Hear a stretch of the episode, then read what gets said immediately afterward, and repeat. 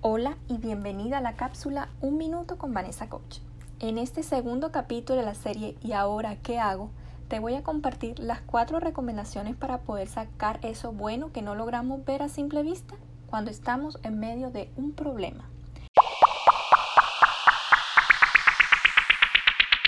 La primera recomendación es mantén la objetividad. Trata de pensar lo más claro posible, sin involucrar pensamientos de más.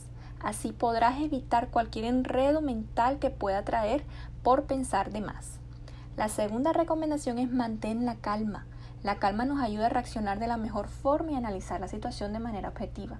Y por último, la tercera recomendación es apártate de la gente estresor.